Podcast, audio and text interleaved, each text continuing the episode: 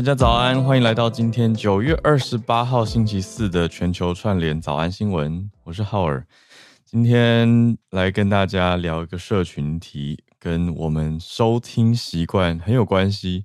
当然，现在是正在听的大家，可能是 live，可能是 podcast。我在讲什么？live 的当然是 Clubhouse 啊。好，我意思是说，现在这段后面我们录完以后，podcast 的听友也会听到嘛。可是要讲的是什么呢？是 Google Podcasts 这个有一些听友根据我们后台比例也不少的听友在使用的服务要终止了。我们觉得，哎，每隔一段时间就会讲到 Google 又决定要停掉它的某一个服务啊，等等等。所以科技业的朋友也在讲说，Google 还蛮会聚焦他们的服务的。可是不是说停掉以后，本来在用 Google Podcast 的听友就听不到了，而是有一个首先有一个简单的转换工具，再来，嗯，大家看一看就觉得哦，原来是要转移到 Google 旗下的 YouTube，它所拥有的 YouTube Music，所以要被取代掉了，有点像是一个时代的转换。那 Google Podcast 原来也才推出五年，我一直以为它更久诶。我就想说，哎、，Google Podcast，因为我们开始做 Podcast 是两年前嘛，所以在我们的 Podcast 有生之年，Google Podcast 早就在了，我才一直以为它很久了。然后现在因为这个要收掉的消息，才仔细回顾一下，发现说，嗯，哦，它原来也没有这么久啊。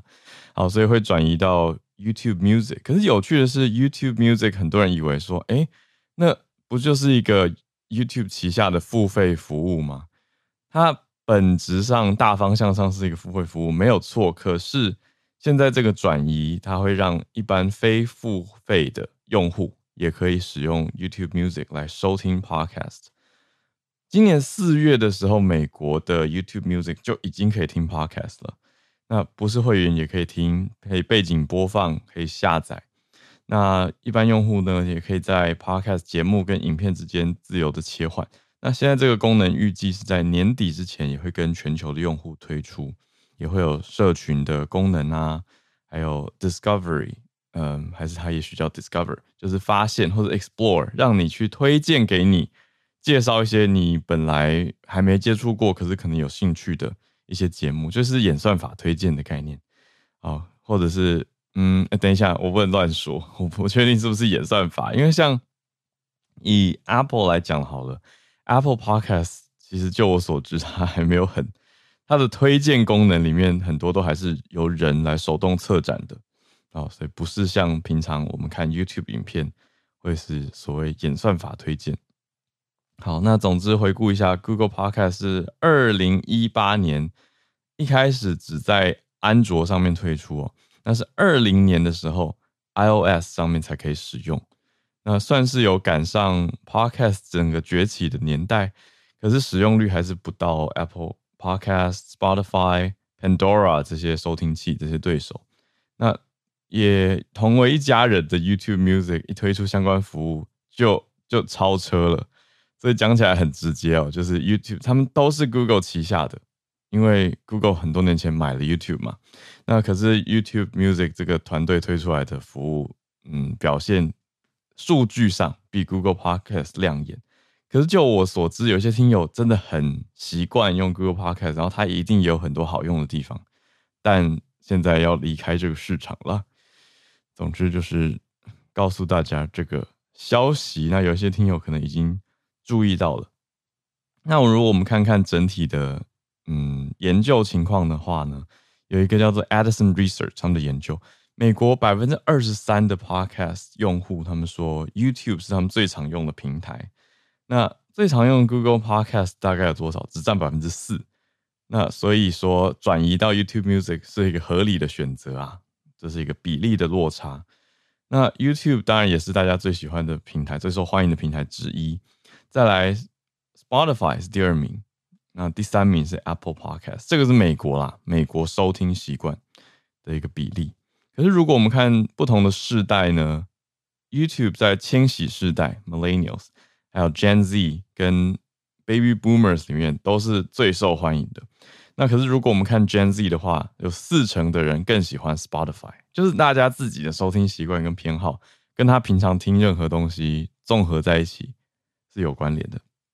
那整体来看，Podcast 在全球市场上是还在增长的。那这对我们节目来说，当然整体来说也是一个好消息，就是大市场也在成长。可是我们在当中能够占多少呢？就继续努力了。好，今天的社群新闻就到这边。我们来整理今天的四题国际新闻盘点。那一样，等一下八点半的时候会接近全球串联的时间哦。我们今天的四题，第一题来关心一下川普，因为他又有新消息了。怎么了呢？纽约的法官裁定他他自己哦，前总统川普跟他的儿子就是小唐纳 Donald Trump Jr. 还有艾瑞克，多年来都福报川普集团的房地产跟金融资产的价值，构成了欺诈的罪名，他们遭到了指控。在第二题则是前一阵子讲过的美国士兵嘛，不是从南韩逃逃逃逃到北韩去吗？故意跑到平壤去，但现在最新消息是平壤把他驱逐出境了。我们说这个有国际外交等级的逃兵事件，嗯，事关重大，所以现在这个后续事件我们也可以来看一看。第三题则是在欧洲出现了很特别的一个案例，欧洲有六名年轻人，葡萄牙的年轻人，他们觉得对抗全球暖化的行动做得不太好。所以他们告谁呢？他们告欧洲三十二个国家，告上法院，直接告说你们这些政府对抗全球暖化不利，侵犯了他们的人权。所以他们要去欧洲人权法院出席听证会，要提出具体受到了什么影响，比如说太热了，热浪干旱导致他们无法入睡，影响他们的学习跟户外活动。这是欧洲人权法院第一次有这样子的气候变迁诉讼。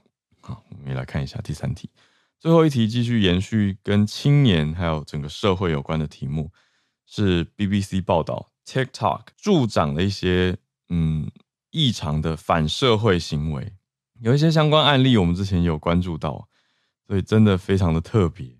我们来看一下这个所谓的行为危机 （behavior crisis） 是怎么回事。那我也注意到一个很特别的事，这是 BBC 的一位。叫做 Disinformation and Social Media Correspondent，这是 BBC 第一位假讯息、虚假资讯跟社群媒体特派这样的记者，他所做的报道，这是 BBC 第一次有这样子的记者职位设置哦。我们来看一下他怎么去看社群媒体。我们今天四个题目，先从川普开始跟大家整理起来。川普这个美国纽约法官裁定说，他跟他的儿子啊，Donald Trump Jr. 跟 Eric Trump 两个儿子。还有他们的家族企业 Trump Organization，其他的高层这些年来对于税务人员啊、银行跟保险公司撒谎，他们常常福报财产的价值。这是法新社的报道，讲到说十月二号很快哦，下礼拜一就要开始展开这一起民事审判。嗯，在民事案件的审判之前，这位法官呢，他就提出了这个裁定。啊，应该说本来就快要审了，可是现在又有一个新的裁定，对，因为裁定是这两天已经发生的事情嘛。那对 Trump 来说就是一个很大的挫败了。反过来看另外一个角度，在纽约嘛，所以对纽约州的检察长来说，算是一部分的胜利咯。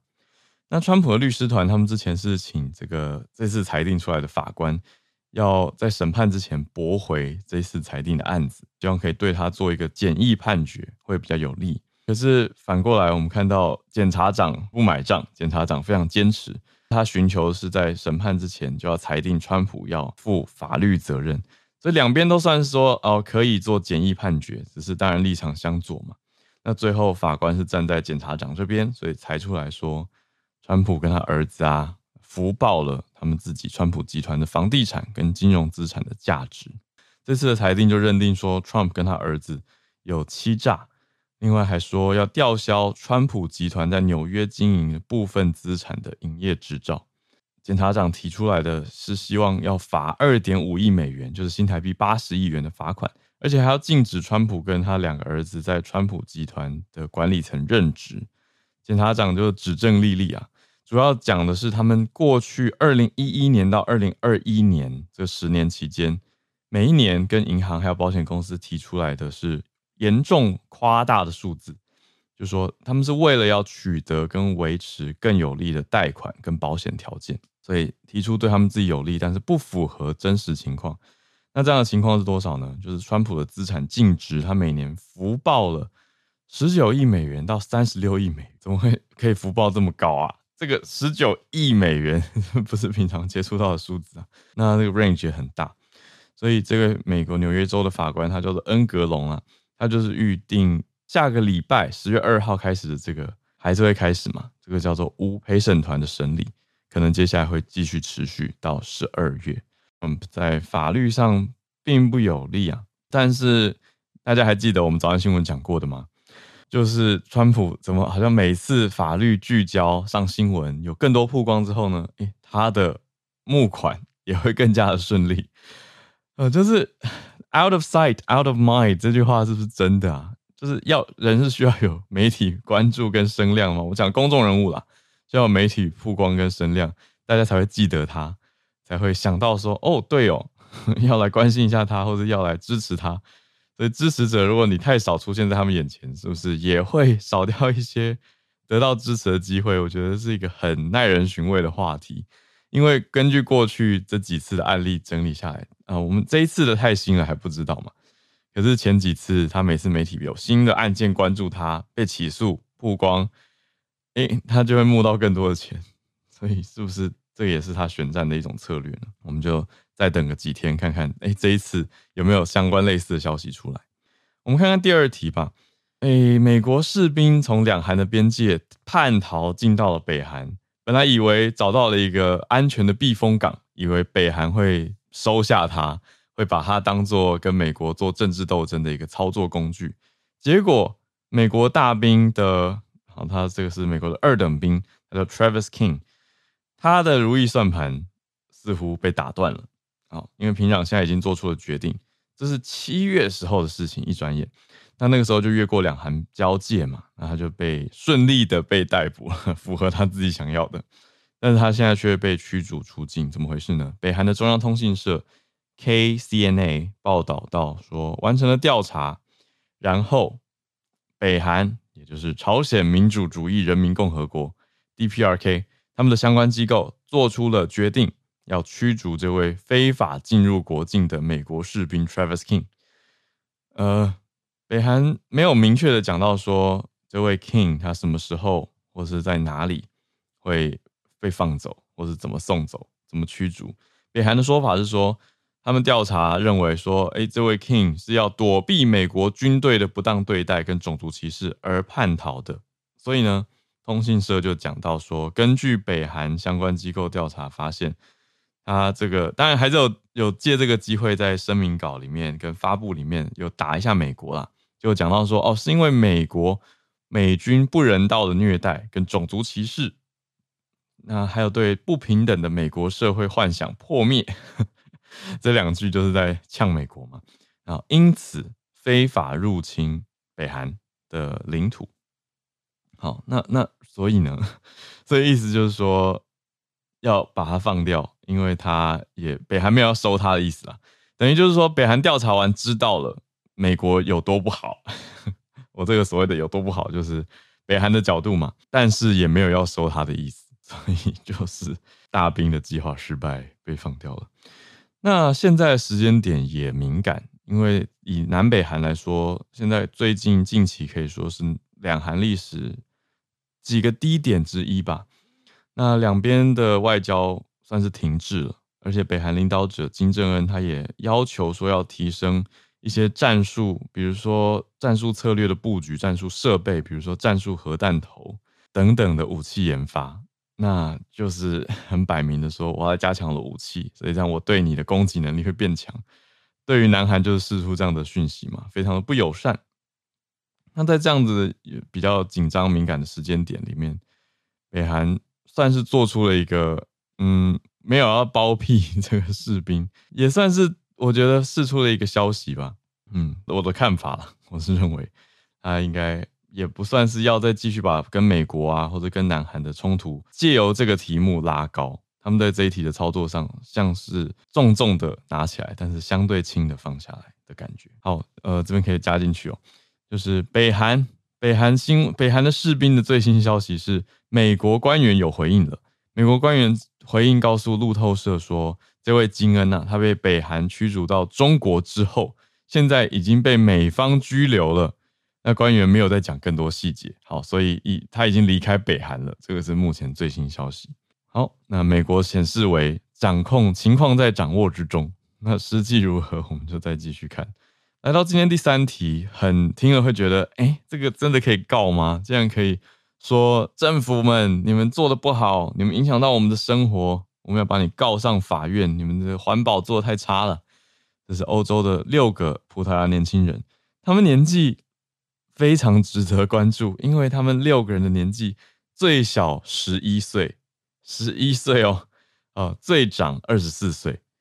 所以几个真的是年轻人，而且从青年、青少年到小，哎，十一岁算也不算小朋友哈，小学五年级的年纪都有，他们一起来控告，就是要把三十二个国家告上欧洲人权法院。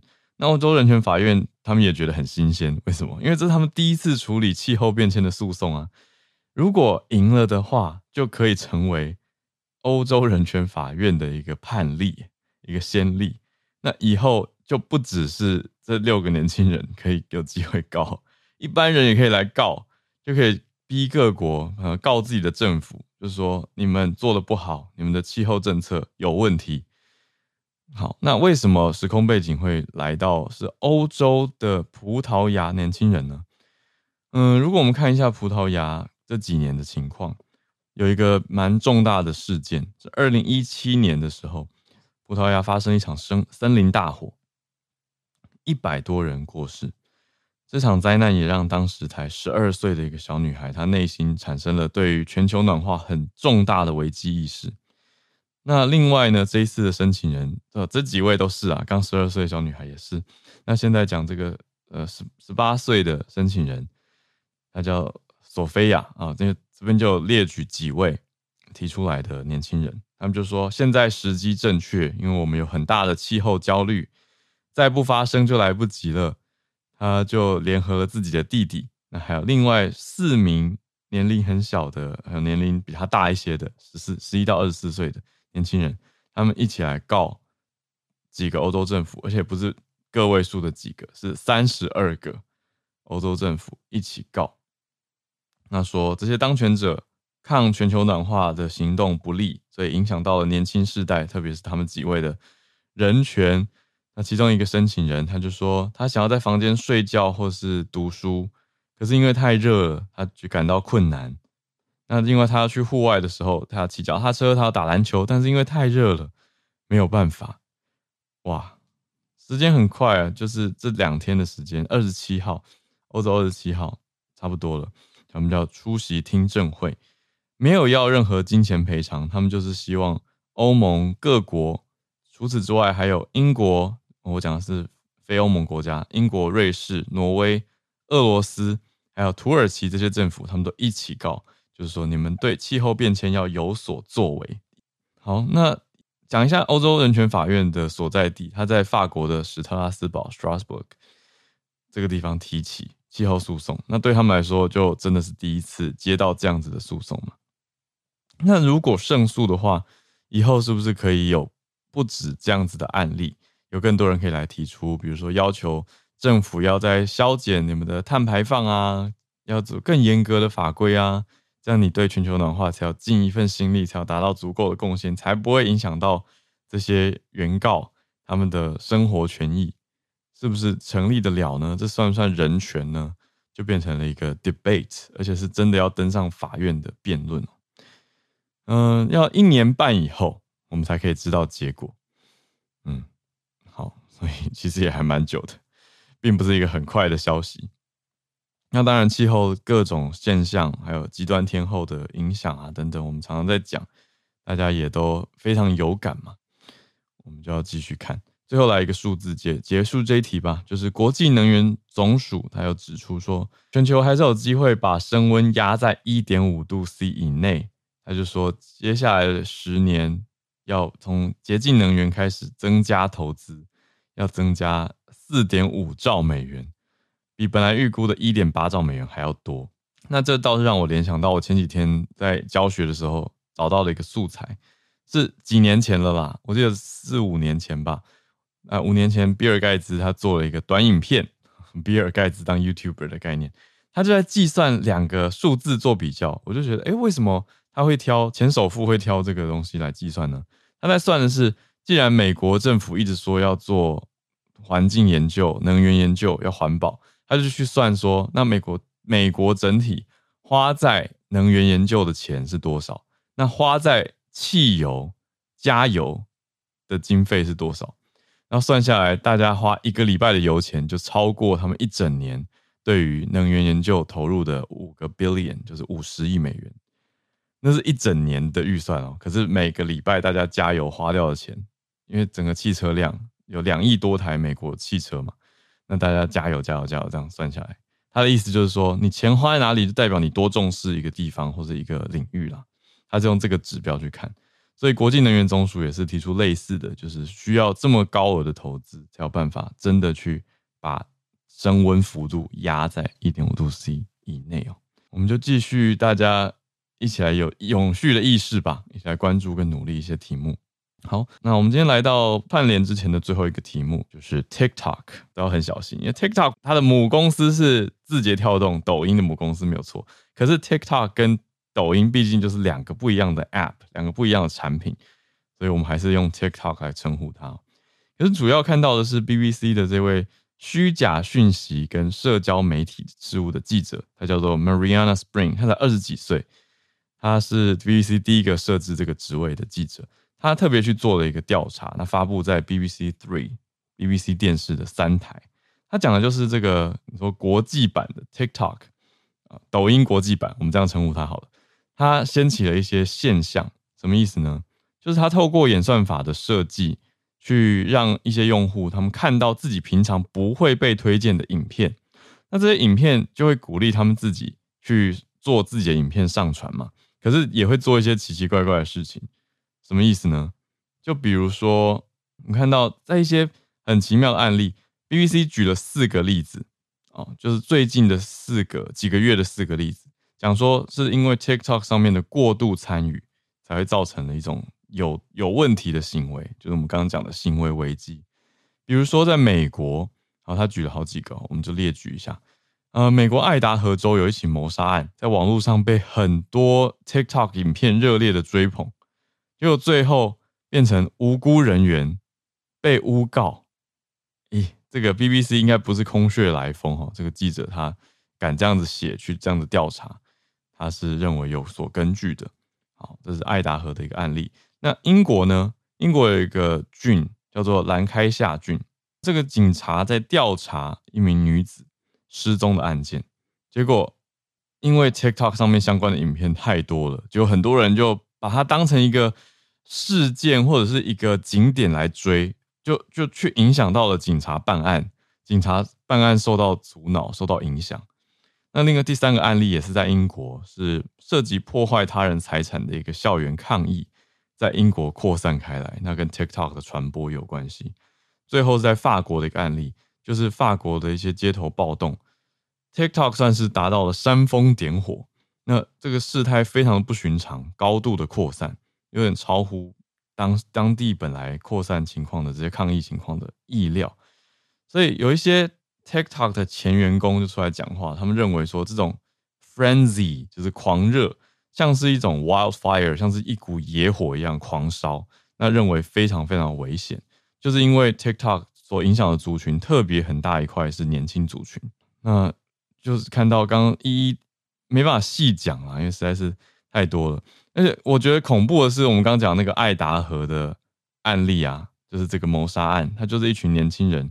他们住宿舍，然后经过了一个呃出去玩的晚上之后醒来，有有人就被杀掉了，所以算是近年来蛮惊恐的一个事件。那我说恐怖是因为我在 YouTube 上也有听别人说书讲到这个案件，那大家就一直在 TikTok 上面猜，就是 TikTok 上面很多短影音嘛，很多人就在用 TikTok 的影片在猜说凶手应该是谁谁谁，可是他们的推测常常是没有根据的。没有明确的证据，毕竟不是警方啊。这 TikTok 用户就也对这样子的影音非常的买单，所以流量就很高。那流量越高的情况下，演算法也更加的推动。所以从去年十一月到今年八月，如果我们举这个案例来讲的话，它的收看次数，相关收看有二十亿耶。比起来，在 YouTube 上有多少人看相关的影片呢？八万人浏览，这个很惊人呢。当然，你说短影音的计算方法也不一样啦。可是你说 YouTube 不是有 YouTube Shorts 吗？对啊，YouTube 也有短影音啊，所以它也有它的相关计算啊，都会算进去。可是对比之下，TikTok 的用户对于这一个案件的买单率、点阅率。是高出非常非常多的，可能因为这个案件牵涉到的也是年轻人吧，都是大学生，所以嗯，就发生这个事情。因为那个案件很离奇嘛，就一个屋子里面有四个人，就为什么两个人就四个人都都在睡觉，理论上都在睡觉，就起床之后两个生还，两个死掉。那歹徒为什么只杀那两个人？那另外两个为什么不杀掉？就是一个很明显的一个案件。那这个案件就是从去年。十一月，所以相对还蛮新的一个事件。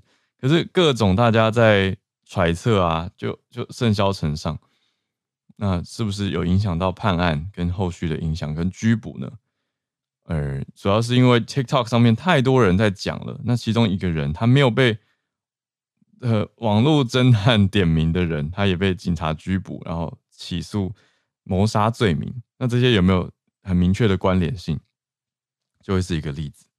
所以 TikTok 它后来呃相关的案例还举了另外我们刚刚讲到的三个，那主要记者观察到的问题点就是说 TikTok 实在是影响力太大，冲散的太快，而且现实世界的人已经开始会被这个媒体改变他们的行为，所以这个也是蛮让人担忧的地方吧。那社群媒体到底会多大幅度改变大家的行为？我觉得其实很多时候跟一些你说我们讲特价啊。购物啊，或者是哦，赶快看到消息，赶快怎样怎样，我们赶快去行动，这个都已经不是新闻了。可是从 TikTok 这种短影音，它的热度跟它的这种病毒式扩散能力，甚至会影响到大家生活上的一些事物，就会让人觉得有点担心吧。好，以上是我们的四个国际新闻题目的盘点，接下来准备要进全球串联的时间，我们就来欢迎各位听友有所关注的消息的话。来跟大家分享。好，加州开始连线起哦，我看到 Charlene 邀请他来，特别是最近这几天，大家看到，哎，编剧工会的罢工是不是算是末落幕了呢？那 Charlene 从 Hollywood 从好莱坞直接第一线的看到了。Charlene 早安，Hello 早安，听得到吗？可以可以。OK 好，看到我出现，大概就知道跟这个不会差太远了。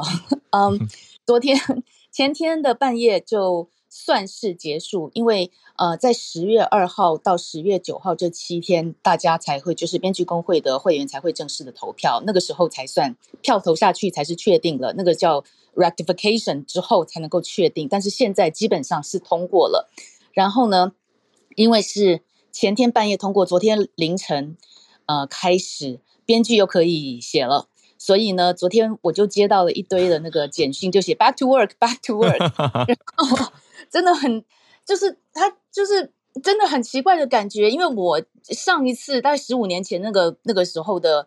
呃的 strike 的时候跟我没关系嘛，那这一次就是跟我讲哦要开工了这样子，然后很好玩，我又接到，因为我在一个 writers room，然后就开始说有 producer 啊，他们需要现在真的是需求恐急的要剧本，要 horror，他他很喜欢恐怖片，很喜欢那种 diversified plot，、oh. 就是可能那个种族比较比较重种族的不同的议题的，还有就是 crime 跟 coming of age。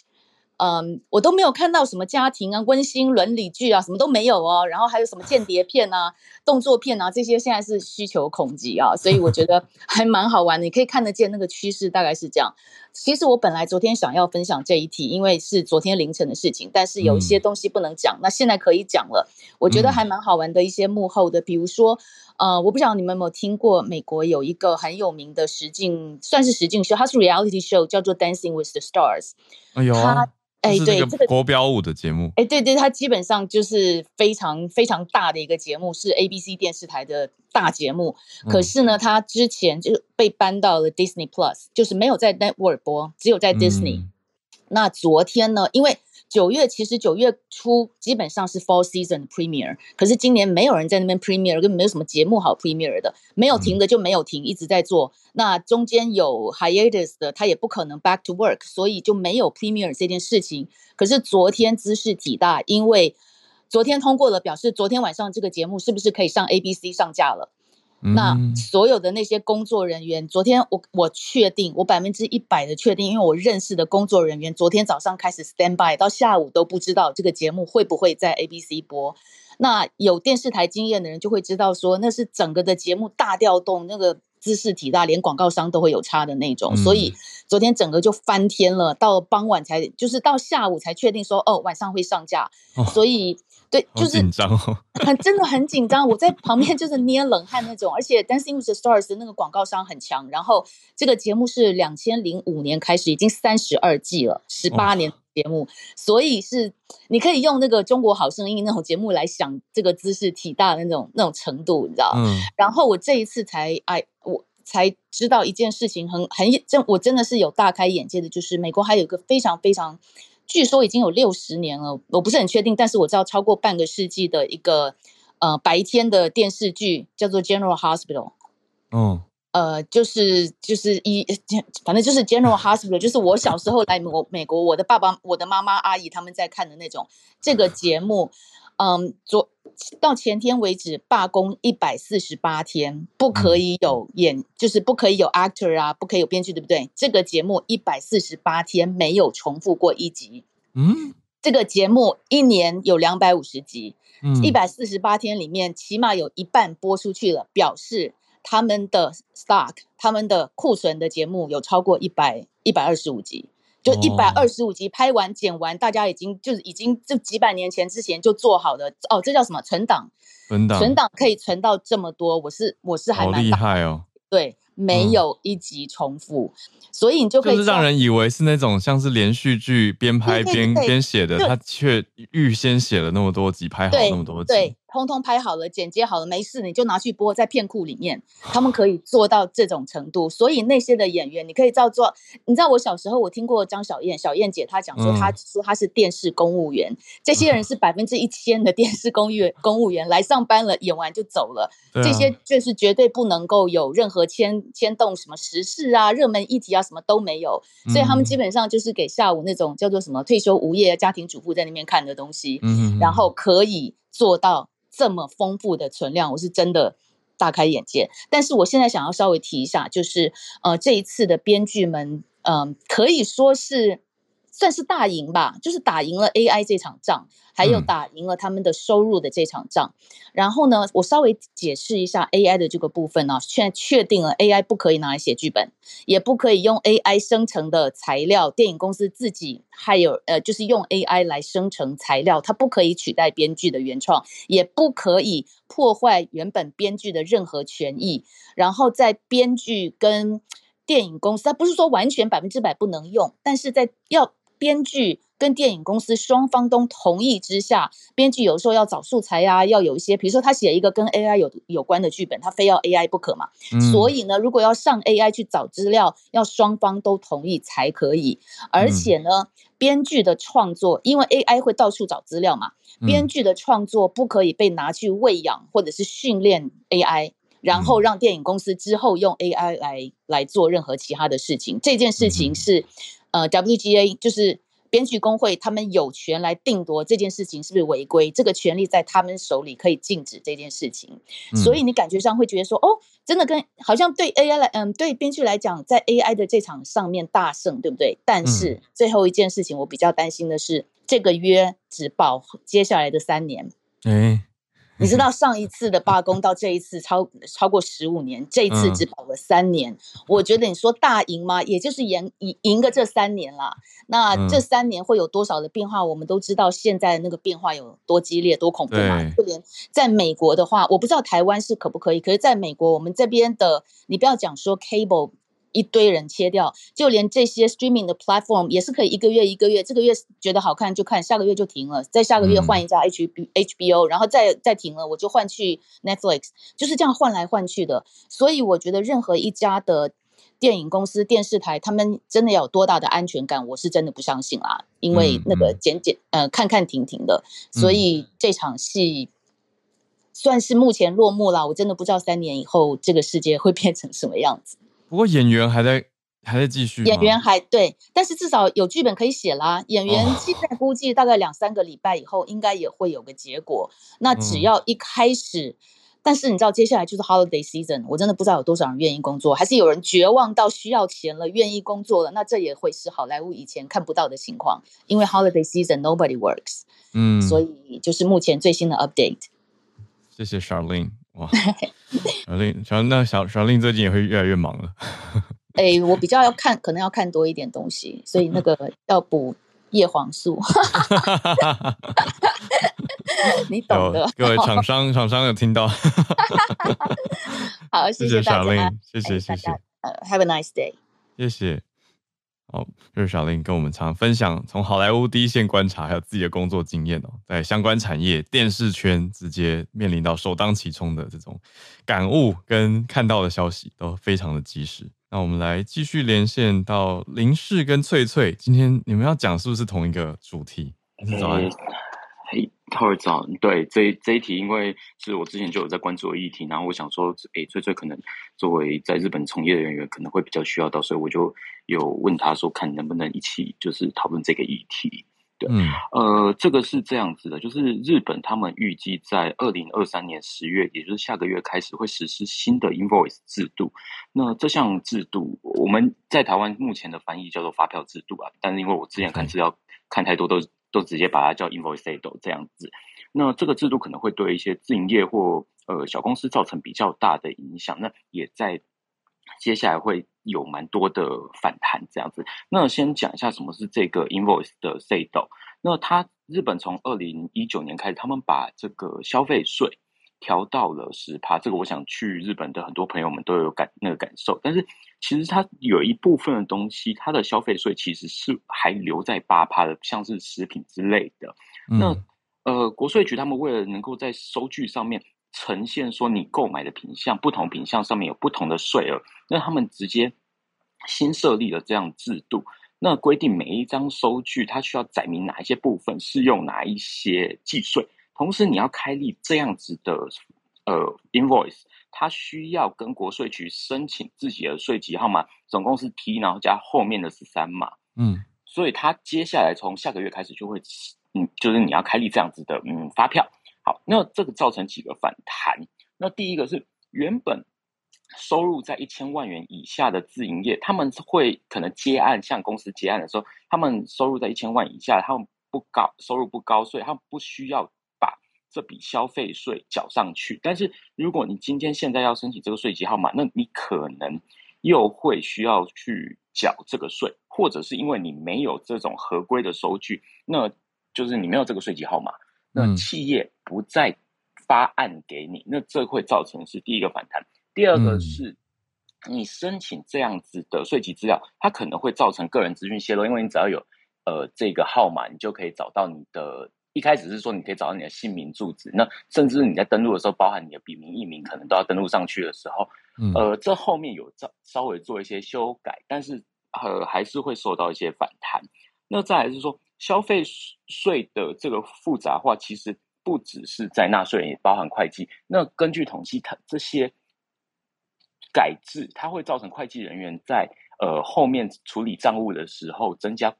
最多到一点五倍的这个作业时间，那会降低其效率。那甚至是原本这些自营业者，你为了去处理这些繁杂的税务，你必须开始委托就是专门的人来处理这件事情。嗯，那对这件事情有一些产业表达担忧，就是说，呃，以我关注的动画业为例哈，那他们有去做个调查，因为大部呃大概一半的自营业者收入在三百万元以下，那。这个可能会造成更多，就是本来有意愿投身于这个行业的人，嗯，就是他们的离开这个产业。那目前在动画业界的调查也是说，有九成的人反对于呃这个新的制度。那现在也很多人，就是根据一些网络媒体的调查，其实很多人也不知道说这个新制度到底自己未来是属于哪一种方向，也不清楚未来会发生什么事情。那其实九成不清楚，对，九成不清楚，就是说我我不知道说我到底以后要不要申请这些，还是怎么样？那我会不会接案或接不到案？那我到底要去委托谁，还是不委托谁？这样子。哦，对。那其实从我去年开始观察，因为去年其实他们吵得蛮争议蛮大的。那到今年其实、嗯、呃那个时候没有做这个，没有上来分享，是因为其实我们在观察说日本国税局有没有去做这个制度，就是调整。那从呃，接下来他们新增国税局新增的所谓的简易课税制度，同时他们也针对说，你从明年十月到二零二六年九月这三年间，你没有申请这个税籍号码的人，你在纳税上缴交这个营业税上面会放宽一些措施，有一些折扣啊什么之类的优惠，但是三年后的会不会持续下去，还是会继续拉紧或限缩？其实这个也都还未知。嗯、那实际上我们要等到。呃，明就是下个月开始会有？其实很快，对，就下礼拜，下个月，而且其实到昨天都还有这种联署去总理府反，就是呃抗议的新闻什么之类，嗯，都还有在，所以这个我觉得是可以再稍微再关注一下，因为可能如果有一些朋友在日本工作，或者说有至于之后去日本当自营业或结案的话，其实或多或少都要知道这个新的税籍制度的设计。嗯嗯嗯，理解，谢谢林氏。就是 invoice 变复杂，那它可能会很冲击到一些，特别是小的自营商。那林氏又特别关注的是动画界，因为动画界蛮多独立工作者跟工作室嘛，那他们的规模又没有那么的大。那大的当然是相对资源比较多啊，所以你说他去请会计师处理啊，或者是用系统，那个就不会觉得是一个太大的问题。可是中小型的可能就会比较受到冲击。对，其实我们我我觉得那时候我们看到新闻，另外一个最大的讨论是什么？原来日本动画产业，呃，一般人年收入只有三百万元以下。你讲的是三百万日元吗？对，三百万日元啊。对，就是那个时候大家看到另外一个反弹，就是说，哎，原来对啊，这产业这么血汗。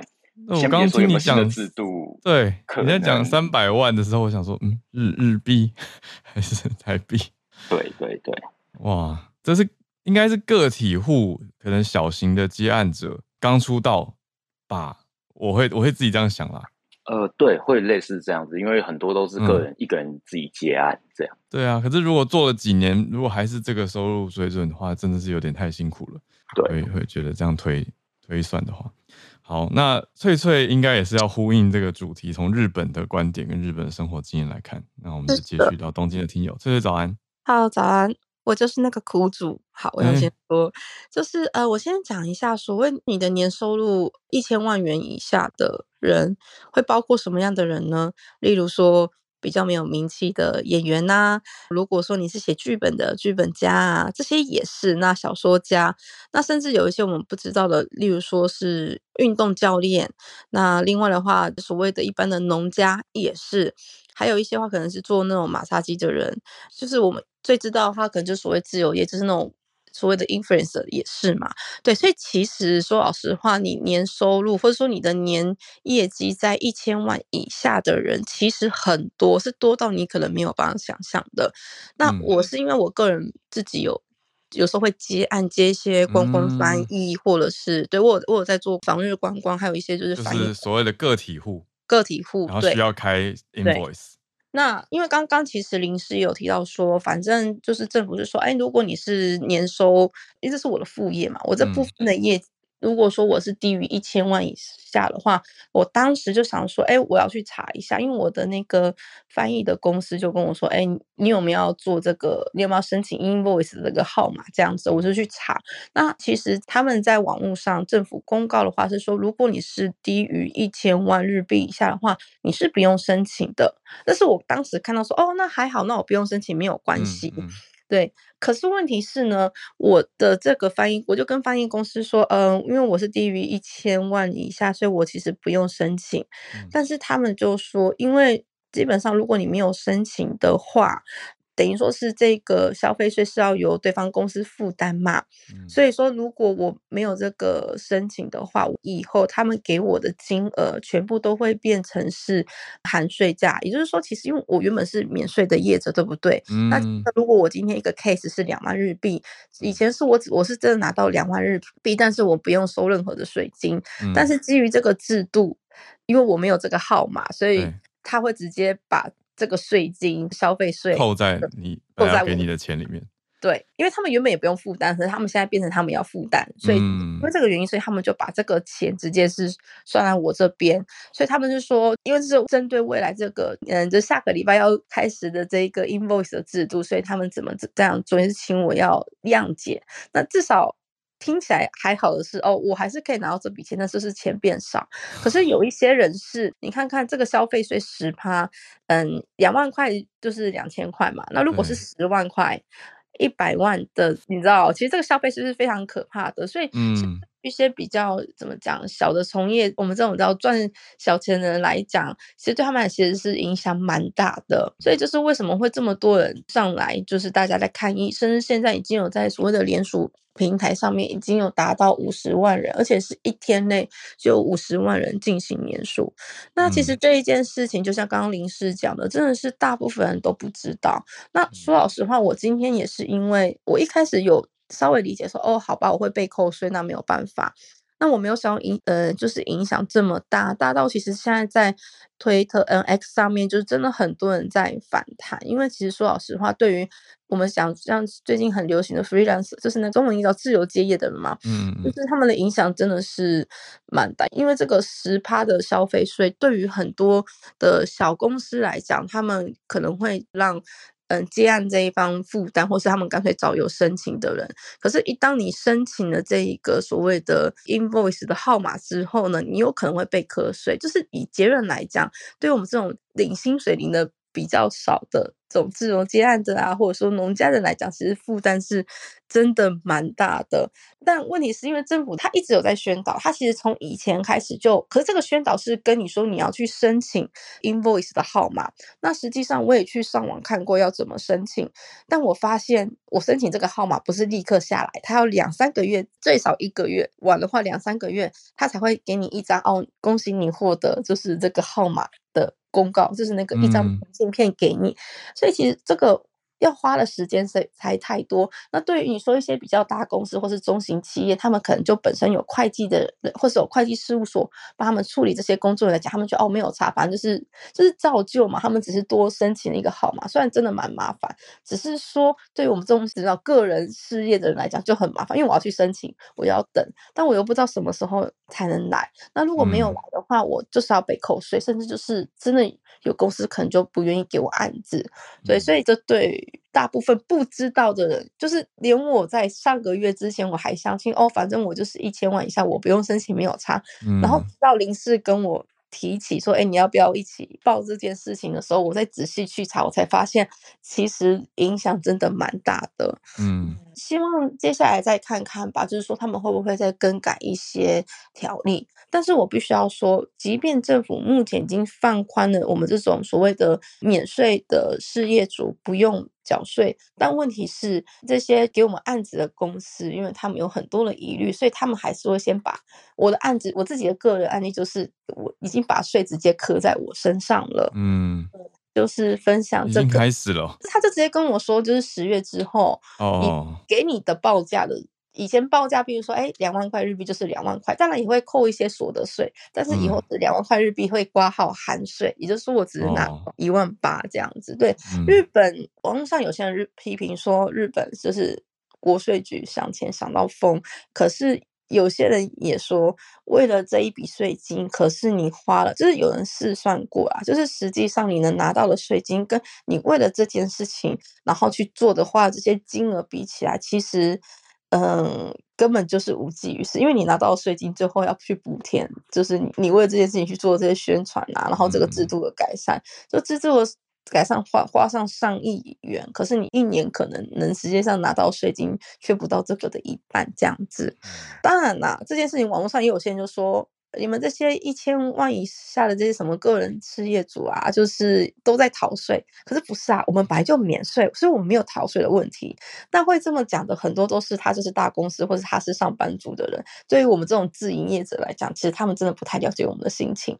好，以上就是我的嗯吐苦水时间。对，谢谢大家。嗯、谢谢翠翠。哇，很很新很快。哎，林氏要补充吗？嘿，对，开始让我补充一下，就是呃，刚刚翠翠有提到副业这件事情。那其实昨天在找资料的时候，其实有发现到另外一个，因为呃，Invoice 它是就是你那个税籍号码打进去，就跟统一编号一样，打进去就可以查到资料。所以其实你可以查到你的住址。那其实有一些所谓在接副业的人，他们就会怕说，哎，如果我会不会被公司发现我在接副业这样子？因为日本其实他们呃这种比较财团体制下面，他们也会觉得说，哎，不希望说员工去接副业，所以他们就会现在也会有一些有副业的人担心说，哎，会不会这样子让我接副业这件事情？因为你可以看得到本名，你可以看得到住址这样子，嗯，对，所以这样。然后另外一个是网络其实一直都有一个迷因，就是。呃，安田文雄首相然后举着手，然后下面写着“征税”两个字，对，这个已经变成是一个现在慢慢普遍的迷因了。嗯，好，谢谢两位的不同面向的整理资讯，大家知道，哎，这个是税制的改制，那会联动影响到很多人。那后续的影响，就像刚刚林氏有提到，要继续看看实际执行的情况。那我想翠翠也可以再让我们知道它后续的一些冲击跟变化。那我们今天最后连线的来宾是汉超，Hello，早安，Howard，大家早安，嗯，好，那今天这两天就是是 Google 正在进行一系列的庆祝活动，主要就是在二十五年前的九月二十五日啊，Google 是这个正式注册。注册为一家独立的公司，然后两天之后，也就是九月二十七号啊，现在美国时间正是九月二十七日，它已经正式上线运营，所以现在是谷歌的这个二十五岁的生日。那 Google 的这个就是它的这个 logo 啊，就是叫这个 Google，其实也是很有趣的，就是它其实是来自于一个数学概念，就是也叫做 Google，G O O G O L，它指的是十的一百次方，就是 ten on the power of hundred，就是十之后有一百个零，也就是一之后有一百零一个零啊，它的这个。在啊，数学里被称为一个谷歌尔数。那 Google 是故意把这个它最后的那个 O L 给改成了 L E，取谐音就变成了 Google。呃，换句话说，它从一开始就是有非常宏大的这个目标啊，就是要制造出一个庞大基于庞大数据的这么一个搜索引擎啊。那现在人类已知的就是世界上最大的存在的数字呢，大概是叫这个。啊，这是一个 zeta，一个 zeta 大概是十的二十一次，这个十的二十一次方啊，十后面有这个二十一个零，大概就是银河系所有星星加在一起的数字，所以 Google 的野心是比银河系还要大的。呃，那 Google 它的创始人是 Larry Page，还有这个 Sergey Brin，那它的这个所用的搜索引擎背后的演算法呢，就叫做 PageRank 啊，是用这个创始人 Larry Page 的这个 last name 来用的。那其实 PageRank 它简单来说是一个。非常民主的演算法，为什么这么说呢？就是 Google 在进行这个搜索引擎的运算的时候呢，通常来说，它先会收集运速这个用户的数据。比如说，今天我搜索全球串联早安新闻，假如说我是第一个搜索的人，它可能出来非常多的页面啊。当然，这些页面里面应该都能找得到全球串联早安新闻这几个字啊。但是我真正想找的相关的，可能只有是这个 Wikipedia 呀，或者说像这个脸书上面啊，就是全这个全球串联早安新闻的这个粉。这个粉丝群啊，所以我会点这些。那也就是说，这样的用户多了之后，假如说有一百个搜索全球串联早安新闻，那很多人就会集中点在几个网站，比如说像面这个脸书上面，或者说 YouTube，或者说 Podcast 上面的录音。那这一些它的网站所就是这个 Google 内在。背后会有一个评分系统，就是在搜索全球串联早安新闻的时候呢，这些页面就会给予比较高的分数。换句话说，就是在以后再有人去再去这个搜索全球串联早安新闻的时候呢，这几个页面就会排在搜索非常靠前的位置。嗯，呃，所以就是 Google 一开始运营的时候，其实是进行了大量的内部的这个测试。呃，所以一开始它有一个原始的这个。就是各个网站的分数。那后来随着用户越来越多，这个演算法也实现了一种自我优化，就是完全是靠这个网民啊去这个来进行链链接的选择，来优化 Google 自己的这个搜索引擎。呃，所以它的这个搜索引擎背后的演算法最精妙的地方，就是在于它是一个靠自己和用户学习的，而不需要这个公司去做什么更为深、这个更为精密、更为深的演算啊。这个在本质上是为什么当时在九十年代有非常多的这个搜索引擎，比如说这个 Excite 啊、Alta Vista，还有这个 InfoSeek、HotBot，然后这个 Lycos 啊，现在这些搜索引擎大家可能都没有听说过啊，但是因为他们都已经被这个 Google 给搞掉了，主要就是因为 Google 的这个 PageRank，它的这种就是搜索模式是非常高效啊，而且是这个自我学习的。那随着用户群的这个不断扩大，那 Google 自然的这个它的这个基数也会变得越来越庞大，那网页的分数也在不停的变化，所以也就间接推动了很多这个硬件设施要必须跟得上 Google 发展的速度。所以 Google 虽然是基于一个演算法诞生出来的，但它是对整个互联网界影响其实非常的巨大，无论是在这个软件上面还是在硬件上面啊，也正是基于此呢，就是 Google 在众多的搜索引擎当中就是脱颖而出。那当然了，这个搜索引擎也有一个缺点，就是还是非常注重于用户，比如这个大家应该还记得十几年前就是 Google 退出中国大陆事件。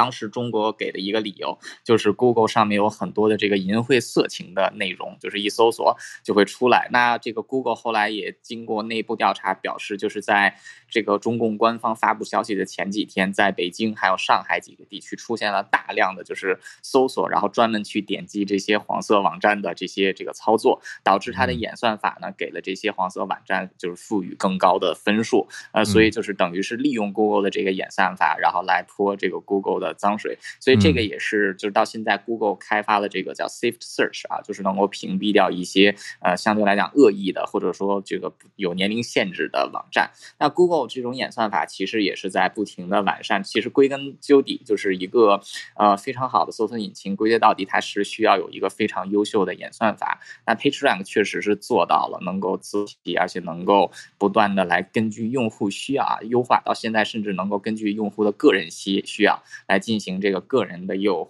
这个优化，那其实现在全世界就是有这么多的 AI 的这个引擎啊，这个七十趴以上其实都是在基于 Google 的这个 PageRank，然后来进行搜索。嗯，所以 Google 可以说过去这二十五年对我们的互联网生活啊是产生了非常深远的影响。所以这里也祝 Google 生日快乐。嗯，就是这样，谢谢，谢谢汉超。对，Google 生日快乐！我昨天在教课的时候就打开 Google，那就在荧幕上直接投出了一个。